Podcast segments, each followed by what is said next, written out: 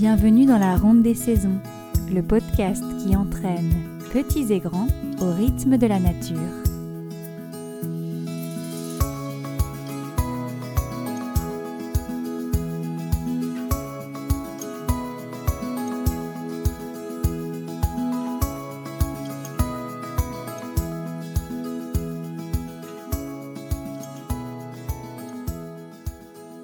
L'épisode de cette semaine, nous recevons pour la première fois une invitée. Il s'agit de Mathilde, apicultrice et animatrice d'Atelier Nature, créatrice de l'entreprise joliment nommée La Belle à Miel. Elle nous parle de son approche en matière d'apiculture, mais aussi de pédagogie. Vous allez entendre une belle conversation que j'ai eu le plaisir de partager avec elle. On parle aussi de l'automne et des merveilles de la nature, comme euh, elle aime les nommer. Avant de commencer, une petite note pour vous, chers auditeurs et auditrices. D'abord, merci pour les écoutes, les commentaires, les retours, les partages. Je suis vraiment heureuse et puis euh, un peu émue de voir que le podcast euh, prend son envol. C'est vraiment motivant. Donc merci pour votre soutien sur les premiers épisodes.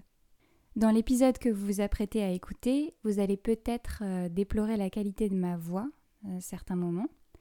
Heureusement, celle de Mathilde, notre invitée, est plutôt bonne et c'est elle que vous entendrez le plus souvent. Donc, euh, vous constaterez aussi un léger décalage entre nos deux voix vers la fin de l'épisode. Mais normalement, cela n'empêche pas la compréhension globale. Mais je m'excuse auprès de vous pour euh, toutes ces défaillances techniques. Euh, malgré plusieurs essais avant l'interview, on a quand même constaté de mauvaises surprises lors de l'écoute de l'enregistrement. Donc je vous demande d'être indulgent pour cette première interview sur le podcast et nous travaillons activement pour résoudre ce problème. D'ailleurs, à l'heure où je vous parle, nous avons sûrement déjà trouvé une solution, donc ça devrait s'arranger pour les prochaines interviews. Sur ce, je vous laisse avec l'épisode et vous souhaite une bonne écoute.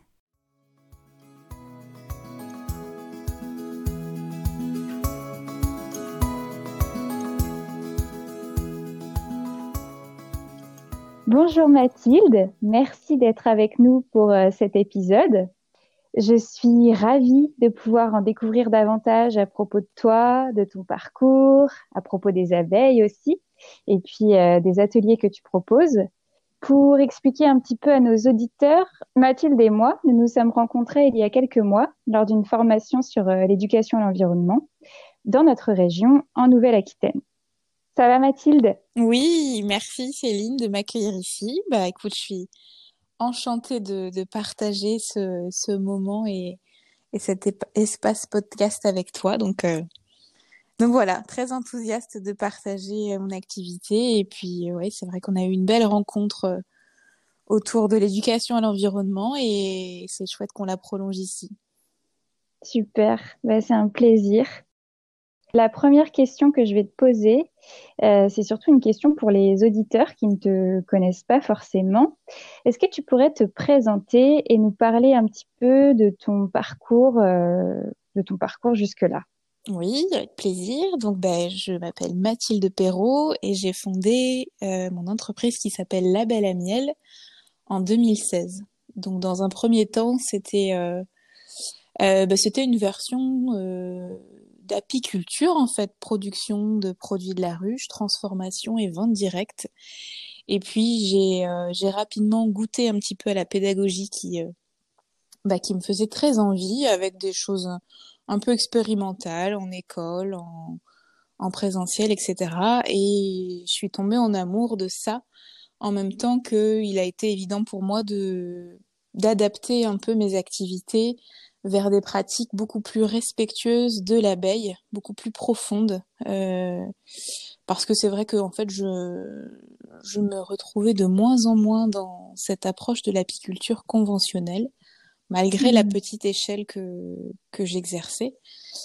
Et euh, donc, il y a eu la découverte de l'apiculture naturelle, de l'apiculture douce et euh, de cette approche presque permaculturelle, on peut dire avec en parallèle mmh. la révélation de bah, de dématérialiser en fait mon activité et d'être plus dans la transmission euh, aux côtés des abeilles plutôt que que les abeilles comme outil de travail voilà Donc aujourd'hui, je propose uniquement des volets pédagogiques, à savoir des formations adultes, euh, des stages de deux jours pour les personnes qui veulent avoir euh, une ruche ou quelques-unes euh, chez eux dans la démarche de l'apiculture naturelle. Des animations familiales sur place chez moi à Jonzac en Charente-Maritime où là ce sont des, petits moments en fait de découverte et de, de partage ludique autour de l'abeille et puis des interventions pédagogiques scolaires euh, avec toujours le thème central de l'abeille, mais du coup euh, euh, une approche plus large aussi de, de l'environnement, des insectes, etc. Alors, je vais revenir un petit peu après te poser davantage de questions sur tes ateliers pédagogiques, puisque ça nous intéresse beaucoup dans le podcast de la ronde des saisons. Mais avant ça, je voulais relever une phrase que j'ai lue sur ton site que j'ai trouvée très belle, euh, tu écris J'ai à cœur de partager ce que je vis avec les abeilles et la nature en général pour aider chacun à se reconnecter à ses sensations aussi primaires que vitales et pour donner les clés nécessaires à la multiplication des initiatives en faveur de l'environnement, des abeilles, de la vie. je trouve que c'est une belle phrase et euh, donc ça, ça rejoint un petit peu ce que tu viens de nous expliquer sur ton approche de l'apiculture naturelle. Mm. Est-ce que tu veux euh, nous en dire un peu plus aussi sur ton approche euh, éducative, je dirais? Alors, c'est vrai que, en fait, de, développer la pédagogie dans, dans, ma sphère professionnelle, ça, c'est de développer quelque chose d'assez intuitif euh, sur le fait que bah, moi, depuis toute petite, je me sens très connectée à la nature, sans forcément toujours savoir le verbaliser, mais il y a quelque chose de ouais de primaire presque d'intuitif et de très euh, très dans la sensation dans l'émotion. Et, euh, et c'est ce que j'ai envie de partager. En fait ce qui m'intéresse c'est le lien homme abeille et donc du coup plus largement homme nature parce que mmh. parce que je trouve que ces liens là sont précieux et sont au départ de beaucoup d'autres merveilles et et que ça fait du bien à chacun, chacun à sa manière. D'ailleurs, il n'y a pas. Et le but, c'est pas d'emmener tout le monde dans la même version, mais, euh, mais d'aller se connecter un peu à cette part de la nature, c'est se connecter à une part de soi. Et c'est vrai que les abeilles, en plus, euh, voilà, sont assez magiques là-dessus et, et, et, donnent accès à donnent accès un petit peu à ce monde merveilleux rapidement. Mmh. Et du coup, dans mon approche pédagogique, euh, pour revenir sur ce volet-là, bah, ça va être beaucoup ça. Ça va être pas mal euh, euh, essayer de faire vivre une expérience plutôt que de déverser un contenu. Euh, je suis pas spécialement une une fan de l'approche très scientifique, de l'approche très très qui veut tout nommer, qui veut pour moi, ce qui, ce qui compte, c'est bah, l'expérimentation et la, la sensation, parce que c'est ça qui nous donne envie d'y revenir. Euh, c'est en se créant des souvenirs positifs qu'on a envie de prendre soin. C'est pas juste parce qu'on sait que ou parce qu'on sait qu'il faut ou qu'il faut pas. Enfin voilà, je, je suis pas du tout dans cette approche et j'ai envie que que les personnes euh, s'approprient les choses et vivent vivent euh, avec ce qu'elles sont, avec leur sens. Euh, une expérience avec les abeilles et la nature. Et, euh, d'ailleurs, c'est dans la formation adulte aussi que je propose, c'est ça, c'est bah, c'est la proposition d'un projet de vie en fait, parce que d'un seul coup, accueillir les abeilles, c'est pas juste se dire euh, on va avoir notre propre miel, même si ça en fait partie.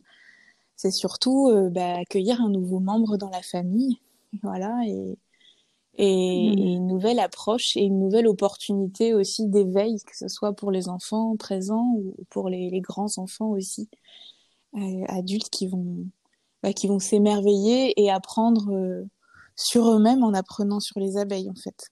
Voilà. franchement, c'est une approche qui me, qui, qui, me touche beaucoup, je trouve. Euh, et puis j'aime beaucoup ta façon de la décrire en fait. Voilà, c'est pour ça aussi que c'est intéressant de, de t'avoir dans le podcast aujourd'hui, parce que voilà, je trouve que ta façon de le dire aussi euh, est chouette. Est-ce que tu peux nous, nous en dire un peu plus sur euh, le contenu, je dirais, des, des ateliers, euh, notamment ce que tu peux faire par exemple avec les scolaires? Ou j'ai vu aussi que tu avais des ateliers que tu appelais les ateliers récréatifs. Mm. alors, beaucoup de sur-mesure, parce que bah, finalement, j'apprends tout autant aussi, donc j'aime bien m'adapter quand il y a quand il y a des projets euh, qui sont déjà un peu en place dans, dans les écoles et essayer de venir nourrir euh, la démarche en place de, des enseignants. Sinon, j'ai quelques modules, effectivement, quelques propositions. Souvent, euh, euh, ce qui est assez intéressant avec les écoles, c'est de, de, fonctionner avec un pack qui me permet de venir plusieurs fois dans l'année et du coup d'opérer dans progression de, bah, de l'imprégnation et des apprentissages, du coup, par, euh, par le fait de répartir les, les animations dans l'année. Donc, euh, il y a quasiment toujours un, un, module où on va vraiment parler de l'abeille. Donc, euh, après ce module-là, la découverte des abeilles, eh bien, il est un peu différent pour un cycle 1 que pour un cycle 3. Mmh. L'idée, c'est de d'avoir des apports euh, vocabulaires, mais d'avoir aussi une compréhension globale, de voilà, d'essayer de, clarifier simplement les choses de manière ludique, donc euh, bah, de manière très ludique pour les cycles 1, avec qui on va on va terminer en comptine, avec qui voilà. Il euh, y, a, y, y a toujours des, rythmiques de toute façon. Il y, y, a toujours une rythmique en fait qui permet aux enfants de, bah, de prendre du plaisir dans cette heure qu'on passe ensemble. Euh, et puis après, il y a beaucoup de choses dehors et des choses aussi où on va plus, euh, on va plus être euh, actif, notamment les récréatives où on est, par exemple, dans la fabrication d'une bougie. Euh, on peut peindre une ruche, on peut voilà essayer de manipuler un peu plus, d'être dans la la récréation, mais dans la, la créativité. Et euh, où il y a un module aussi que j'aime beaucoup, qui lui va extrapoler un peu plus large sur le monde des insectes, où à la belle saison, on sort avec les épuisettes et euh, à la recherche des petites bébêtes qu'il y a autour de nous et un seul carré d'herbe euh, d'un mètre carré suffit. C'est pour ça que d'ailleurs cette, cette animation, elle s'appelle un mètre carré. C'est de réaliser que la, mmh. la, diversité, elle se trouve aussi euh, dans les petits espaces. Euh, L'idée, c'est d'ailleurs de transmettre ça, de se dire bah, peut-être qu'on peut laisser un petit peu un petit carré d'herbe folle dans le jardin mmh. et ça va pas nous coûter grand chose et on va pouvoir y observer la vie. Et voilà, pour le plaisir d'observer de près, pour le plaisir d'explorer, de se dépenser en plein air, et puis après d'inventer des légendes sur ces insectes trouvés, de, laisser l'imaginaire aussi des, des enfants euh, s'amuser. Et parce que du coup, de cette manière, ils s'approprient les choses, ça devient un jeu, ça devient du plaisir. Et une fois de plus, on n'est pas là pour nommer à la perfection l'insecte trouvé ou ou sa catégorie. Enfin voilà, c'est vraiment de bah, de prendre plaisir dans la nature en fait. Donc euh, donc voilà, finalement il n'y a pas une une seule trame, il y a y a différentes possibilités et c'est vrai que euh, avec l'expérience, je trouve que ce qui est le plus riche, c'est de c'est d'un petit peu en répartir dans l'année parce que du coup ça fait une imprégnation euh, ouais une, impré une imprégnation plus complète en fait avec une vraie progression. Oui, puis j'imagine qu'il n'y a pas les mêmes choses à, à observer, euh, que ce soit auprès des abeilles ou auprès des insectes en général, euh, selon, selon Exactement, oui, oui. Prendre nos conscience aussi de, de cet aspect saisonnier, de, ouais. Oui, oui, tout ça, c'est, c'est super riche. Mm. Alors, tu nous as déjà donné une euh, chouette idée de laisser euh, un mètre carré de, d'herbe pousser dans le jardin pour pouvoir observer des insectes, mais J'allais te, te, demander pour euh, nos auditeurs qui sont trop loin de notre région pour venir euh, régulièrement à tes ateliers, est-ce que tu aurais des conseils ou des idées d'activités qu'on peut euh, mettre en place au quotidien pour observer, comprendre, que ce soit les abeilles ou, ou les insectes, avec les enfants ou, ou, même sans les enfants d'ailleurs, puisque ça peut parler à tous. Euh, oui, c'est vrai que je pense que pense que dans ces cas-là, faut, faut, faut juste se rebrancher à son âme d'enfant, qui est jamais très loin, et, mmh. et, laisser la spontanéité opérer. Je pense que euh, l'autre jour, je me faisais la réflexion qu'il y avait quand même pas mal d'araignées dans ma maison. Alors, je suis pas la reine mmh. de la, peut-être euh, du plumeau, mais je me disais que que c'était chouette aussi de des fois prendre le temps et au lieu de se dire mince encore une toile d'araignée de, de, la regarder de près cette araignée j'en ai une d'ailleurs qui que j'ai nommée officiellement secrétaire dans mon bureau et euh, que je nourris mmh. ne serait-ce que voilà ne serait-ce que ça c'est très beau de en fait, la nature, elle est partout, même quand on habite en ville. Et, et il suffit peut-être juste de regarder autrement. Et cette araignée qui est au coin de mon bureau, bah, des fois, je, je lui ai donné une petite, un petit insecte mort et je l'ai vu euh, embaumer ce, ce mets gourmet à son goût. Et, euh, et, et, je trouve que ça, ça, ça nous reconnecte à notre âme d'enfant et à l'émerveillement et au plaisir de l'observation. Donc déjà, déjà, ça peut être ça. Et puis, si la curiosité a pris, on peut, on peut aller gratter un peu plus loin, se, se renseigner sur les araignées, mmh. sur, sur tout un tas de choses. En fait, je pense que tout est prétexte à, tout est prétexte à apprendre dans la nature. C'est juste de se rebrancher à son âme d'enfant et sa curiosité. Ça va souvent ensemble. Et, euh, et oser ralentir mmh. aussi, parce que pour observer ces petites choses, eh ben, il faut, il faut se poser, il faut regarder autour soi. Et... Mais je pense pas qu'on ait besoin de chercher à l'extérieur ou d'être forcément dans un cadre euh, dit approprié, même mmh. si bien sûr qu'à la campagne, il y a, il y a peut-être plus de cas. Euh, qu'en ville, mais je, je sais que voilà, c'est partout. C'est dans, dans cette herbe folle qui pousse entre deux dalles euh, sur le trottoir. C'est dans cet oiseau ou ce vol de grue là qui, qui sont en train d'opérer, euh, de, de, migrer vers le sud. C'est ouvrir ses oreilles, ses yeux et, et finalement laisser la nature nous guider dans ses leçons et prendre, prendre tous ces bons prétextes là euh, qui vont être saisonniers aussi, plutôt que d'aller se créer quelque chose de toute pièce. Mm. Hmm. Merci, merci pour ce beau conseil. Euh, donc dans ce podcast, on parle beaucoup des saisons et puis des enseignements qu'elles nous apportent. On parle aussi des activités en lien avec chacune d'entre elles, même si euh, il y a bien sûr euh, des activités qui, qui reviennent d'une saison à l'autre, mais qui changent de saveur, je dirais. au moment de notre enregistrement, c'est l'automne et même bientôt l'hiver. Et euh, donc, j'ai envie de te poser la question euh, que se passe-t-il chez les abeilles en automne-hiver? Est-ce que tu peux euh, nous mm. apprendre Avec plaisir. comme, comme nous, enfin comme nous, en tout cas dans nos envies profondes, pas forcément dans le concret de ce qui se passe, mais c'est une saison qui invite, comme l'arbre perd ses feuilles et et vient faire couler la sève plutôt en racines, euh, voilà, au ralenti, euh, pour se préparer à une nouvelle saison. Nous, on a envie de se coucouner, de rester au chaud, de faire le point, le hmm. bilan et de et de se projeter pour le, la saison d'après, de faire nos plans. Bah, les abeilles, c'est un peu pareil, c'est le ralenti. Euh, on est presque à l'immobilité. Alors au, à l'automne, en fait, euh, Déjà, dès la fin d'été, les abeilles ralentissent leur activité de manière assez euh, conséquente. Euh, la reine va, va, cesser de pondre, en fait, dès l'automne. Euh, et euh, il va y avoir quelques mmh. vols dits de propreté ou des petits vols opportunistes quand, quand le temps le permet, quand le soleil, bah, comme c'est un peu le cas cette année quand même, vient briller suffisamment. Elles font des petits vols mais, mais voilà, on peut pas parler d'activité réelle. Il y a vraiment une décroissance de ce noyau d'abeilles qui va du coup euh, ben, former une grappe en hiver pour se tenir chaud, où la reine sera au centre et, euh, hmm.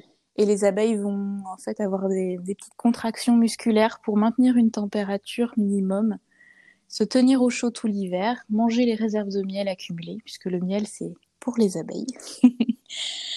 Et c'est d'où hmm. l'intérêt de cette ressource qui est justement euh, stable euh, dans le temps, non périssable, c'est qu'elles peuvent le consommer pendant plusieurs mois ensuite. Euh, donc elles vont voilà consommer hmm. leurs réserves, rester au ralenti, euh, sans renouvellement de population.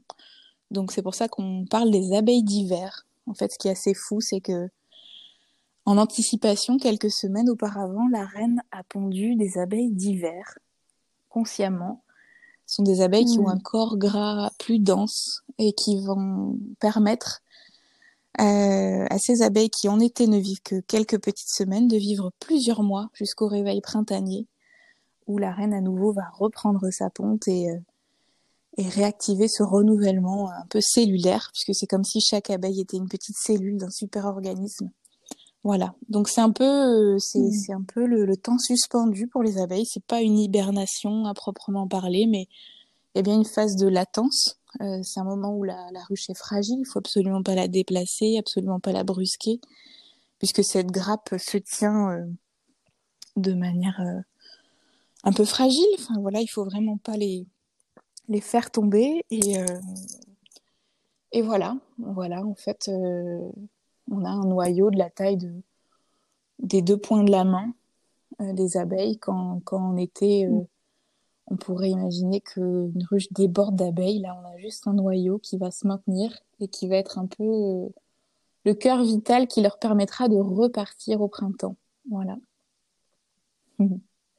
Ça me fait vraiment penser à ce que tu disais tout à l'heure sur euh, la magie en fait de la nature. Enfin, cette, euh, ce mécanisme naturel en lien avec les saisons qui se retrouve comme ça chez, chez les abeilles. Euh, je trouve ça fascinant en fait de voir comme la nature est comme une horloge quoi. Tout est et on est invité d'ailleurs hein, autant que possible à, à s'y connecter à ces rythmes saisonniers parce que nous aussi on en fait partie de ce tout là et, et nos besoins euh, propres euh, sont, sont en lien avec mmh. les saisons. Alors on a tendance à, à les renier parce qu'on exige de nous une, une, une constance absolue à tout point et à tout moment, mais en fait, euh, nous ne sommes pas faits pour être d'une constance absolue et c'est l'invitation au, au, repos. Et si l'arbre ne perdait pas ses feuilles, ne créait pas cet humus incroyable à son pied, et s'il ne refaisait pas descendre la sève en ses racines, ben jamais il ne produirait de fruits en printemps, en fait. Et c'est pareil pour nous. Et les abeilles aussi. Elles font cette espèce d'inspiration-expiration où on voit euh, la colonie grossir et décroître à différents moments de l'année. Et c'est parce qu'elles se permettent d'expirer qu'elles peuvent inspirer à nouveau. donc, euh, donc oui, ces hmm. rythmes-là, ils sont, ils sont, ils sont pleins de sagesse en fait. Hmm. C'est, un peu, euh, un peu ça aussi le message que personnellement j'avais envie de faire passer dans, dans ce podcast. C'est l'idée de résilience en fait qui moi me fascine dans la nature comme tout a un sens et, et l'hiver avec ses rudesses, enfin l'automne, l'hiver euh, ben, va permettre, comme tu dis, euh, d'inspirer mm. au printemps en fait. Donc euh, exactement. je rebondis du coup sur ce que tu dis. J'anticipe sur une question qui venait un peu plus tard, mais je voulais te demander justement, toi, en tant qu'amoureuse de la nature, en cette saison de, de l'automne et de l'hiver, quelles sont tes activités euh, favorites? Comment est-ce que tu occupes tes journées Comment j'occupe mes journées d'automne? Alors, je trouve que voilà, déjà, c'est ma saison préférée. Parce que je suis ah. amoureuse de, ouais, de, de la poésie de l'automne, des couleurs de l'automne et de, de, cet aspect transitionnel que j'aime beaucoup. Où, euh, où il est hmm. encore euh, facile de ouais de, de se mouvoir de faire des grandes balades enfin je veux dire au niveau euh, climatique tu parlais de la rudesse de l'hiver c'est vrai que, que voilà l'automne est encore euh, hmm. souvent une saison douce et en même temps il y a ce, ce retour à soi que j'aime beaucoup parce que parce qu'en même temps ça ralentit les journées c'est courte euh, les couleurs sont chaudes il y a une espèce de il y a, ouais, il y a une espèce d'invitation à l'introspection, je trouve. Et puis, euh, effectivement, professionnellement, mes activités ralentissent aussi. Donc, donc j'aime à écouter cette invitation à la, décroi... à la décroissance, on va dire, à la... au ralentissement. je trouve qu'il est hmm. hyper positif de s'offrir de grandes balades encore actuellement parce que, voilà, justement pour constater tout ça. Et, euh, et c'est un temps, euh, hmm. c'est un temps de planification, d'organisation interne, de, ouais, de, de, de préparation aussi au, au renouveau qui s'en vient euh, avec le printemps suivant. Mais, euh, mais avec cette douceur-là, cette, euh, cette douceur pour soi et cette douceur euh, autour de soi, en fait, avec ce rythme plus ralenti. Donc voilà, je dirais euh, profiter, mm. s'oxygéner et puis mm. euh, commencer à ralentir et en même temps à, à rêver, à rêver euh, la saison suivante et à poser aussi peut-être un, un bilan. Voilà. Quel beau programme. Euh, tu proposes aussi une formation qui s'appelle Je confectionne mes remèdes et recettes de la ruche. Est-ce que tu peux nous en dire un peu plus sur les produits de la ruche et leurs propriétés médicinales? Je sais pas si Tout à fait. Alors cette formation, elle est mise en place que depuis cette année et on l'a donc euh, euh, éprouvé et approuvé euh, avec les, les, premiers stagiaires. Donc euh, c'est vraiment là, c'est sur une journée et c'est euh, bah, c'est un peu les récréatifs pour adultes. Hein. C'est mettre la main à la pâte, euh, se faire plaisir dans les confections. C'est un moment mmh. très chaleureux, très ludique et repartir avec tout un tas de trésors et de, et de savoir autour de l'apithérapie. Euh, du coup, effectivement, l'apithérapie, c'est euh, et ben c'est le bien-être euh, au travers des trésors de la ruche, qui sont nombreux. Alors on connaît tous quelques-uns, mais euh, voilà, il y a la propolis, la gelée royale, le miel, effectivement, le pollen, le venin. En fait, tout, tout est bon dans la ruche. Mm. Euh, ce qui est intéressant, c'est de savoir mm. comment on les obtient, parce que, par exemple, moi, j'ai un avis un peu controversé sur la gelée royale, puisque son obtention euh, mm. Bah, nécessite nécessite pas mal d'interventions pas toujours très douce euh, auprès des abeilles, alors que d'autres trésors comme la propolis, euh, qui ont aussi euh, de nombreuses vertus, sont voilà sont beaucoup plus abondantes et beaucoup plus comment dire inoffensives, passives dans, dans, le mode de récolte. Donc c'est déjà intéressant de savoir voilà d'où ça hmm. vient. C'est pas parce que c'est naturel que c'est doux. Euh, qu'est-ce que ça en coûte aux abeilles, à mm. quoi les abeilles, elles, s'en servent, pourquoi est-ce que c'est là? Et après, voilà, par exemple, moi, je vous conseillerais la propolis euh, en cette période, justement, euh, euh virale. ah, j'allais te poser la question, justement. J'allais poser la question. Alors, j'allais pas forcément te poser la question, comment dire, disons, par rapport à la problématique de la crise sanitaire, mais d'une façon générale, en fait, Exactement. stimuler les défenses bah, naturelles et puis euh... parce que c'est voilà c'est alors déjà c'est très puissant et donc du coup son sa récolte ne nuit pas aux abeilles enfin c'est toujours pareil il y a une histoire de, comment c'est fait mais en tout cas c'est c'est abondant et ça peut être fait de manière tout à fait euh, respectueuse et c'est en fait un antibactérien antiviral très puissant euh, qui est notamment euh, très reconnu pour la sphère ORL, donc pour tous les petits mots euh, de l'hiver.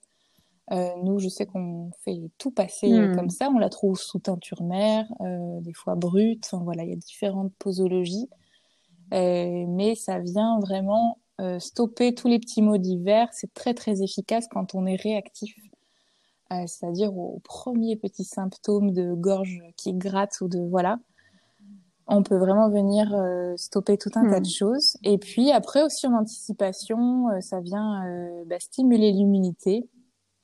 c'est aussi très bon pour la sphère buccale si vous avez un, un aft, si vous avez aussi même des maux de dents, une rage de dents. Alors ça va pas remplacer votre dentiste, en tout cas ça le, ça fera, ça vous fera que mieux apprécier l'attente du rendez-vous puisqu'il y a un côté anesthésique, un côté antibactérien, hmm. voilà.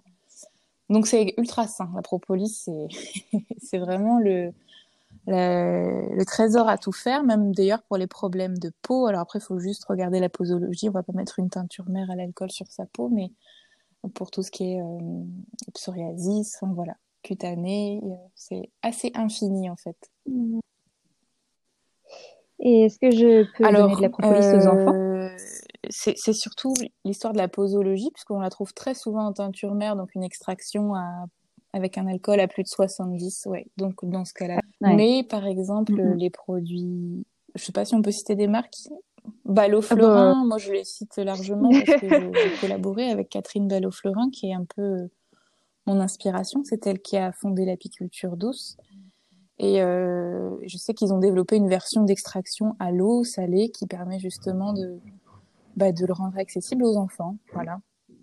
Donc, euh, il y a plein de choses qui existent. D'accord. Très bien. Super. Et je me souviens aussi que tu avais parlé quand on s'est rencontrés lors de la formation de, des capacités de cicatrisation euh, du miel.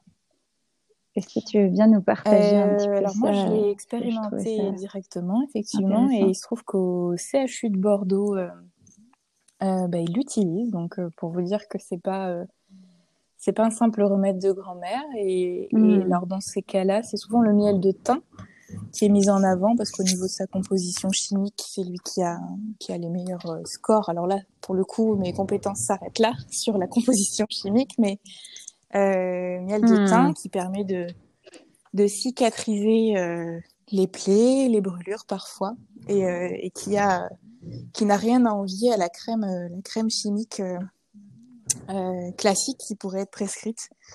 Donc, euh, donc oui, cicatrisation, hmm. euh, aussi bien de petites que de grandes plaies. Voilà, ça, ça c'est aussi, c'est pas juste, juste voilà, on, on essaie, puis si jamais ça marche, tant mieux, ça marche vraiment. En fait, tu appliques une petite noix de miel directement sur la plaie. En fait, de miel sur la plaie directement. Ouais. Et, euh, et du coup, c'est très sain parce que parce que voilà, tu bénéficies des propriétés du miel. Euh, bon, bah c'est un peu coulant, mais c'est pas si grave.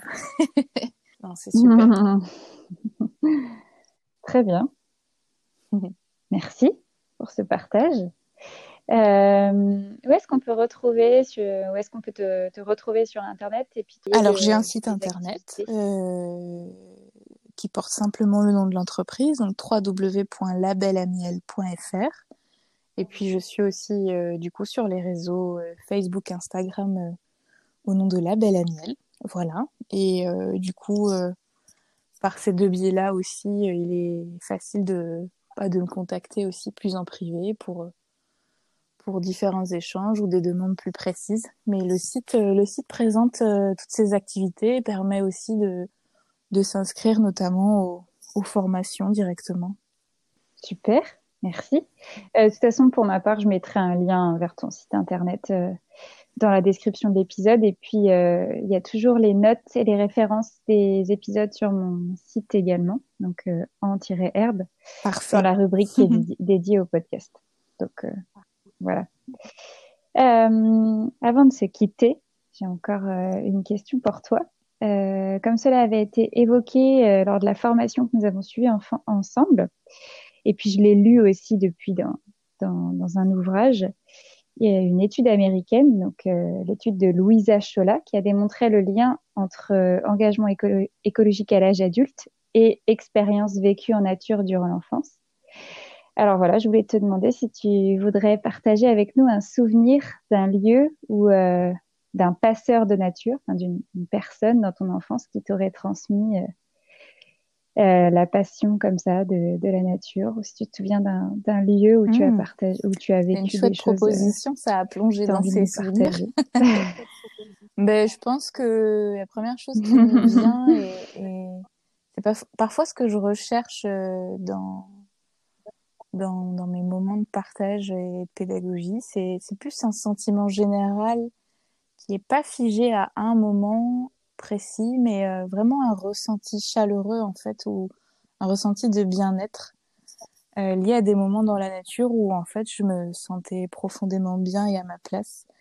Et je pense que je peux plutôt les identifier sur des moments euh, d'autonomie où j'ai une partie de mon enfance où j'ai grandi à la campagne et et j'avais pas mal de moments d'exploration autonome en fait dans ce grand jardin, euh, pieds nus et, hmm. voilà, la tête en l'air, euh, à grimper dans le noyer ou à, ou à passer des heures à, à faire venir les moutons à une clôture. Ou voilà, je me sentais, euh, je me sentais libre et et je me suis, je me suis inventé mon monde. et, et tout ça, ouais, tout ça, je le, hmm. je le ressens encore en tant qu'adulte. Effectivement, je trouve que c'est très cohérent cette phrase. Euh, d'où l'intérêt de faire vivre des expériences pour, euh, pour que chacun s'approprie ça, plutôt que de, que de, que de bombarder des, des leçons de morale. Moi, je suis absolument pas dans cette approche. Euh, parce qu'en fait, ça doit être euh, léger et, et du plaisir de prendre soin de la nature. Ça doit pas être culpabilisant. Et donc voilà, je pense que c'est ça, des moments de jeu autonomes dans, dans la nature. Ouais, à, me laisser voguer justement à mes explorations et, et à ce que la nature proposait à ce moment-là. Hmm. On parle beaucoup hein, du, du jeu libre euh, dans, dans l'approche de la pédagogie par la nature, donc euh, c'est intéressant euh, que hmm. tu en parles oui, de je cette pense façon-là aujourd'hui. ma maman est quelqu'un de sensible à la nature. Après, j'ai pas le souvenir d'avoir spécialement reçu d'initiation particulière ou d'avoir été spécialement influencé dans ce sens-là ou dirigé ou même encouragé. C'était une évidence pour eux et après euh, il y avait effectivement hmm. cette, cette liberté-là aussi d'exploration et, euh, et voilà, les émotions du coup on fait le reste et on crée l'envie, je pense. Merci à toi Céline Merci pour cet beaucoup, espace. Mathilde. C'est un plaisir, vraiment. Et puis, euh, j'ai hâte de connaître euh, les retours et les mm. commentaires des, auditeurs aussi sur cet épisode. Bah, très heureuse voilà. d'avoir ouvert ce bal. Super, merci encore. À bientôt Céline, merci. À bientôt Mathilde. J'espère que ce nouvel épisode de la ronde des saisons vous a plu et que vous avez apprécié cette interview avec notre première invitée. N'hésitez pas à venir me faire part de vos commentaires et vos retours sur euh, l'Instagram du podcast, dont je ne vous ai pas forcément parlé encore ici. Donc l'Instagram du podcast, c'est Ronde des saisons, tout attaché. Et si vous appréciez le podcast, n'hésitez pas à lui laisser une petite note sur euh, l'application que vous utilisez, ce qui aidera le podcast à se faire connaître. Merci encore pour votre soutien et à bientôt pour un prochain épisode de la ronde des saisons.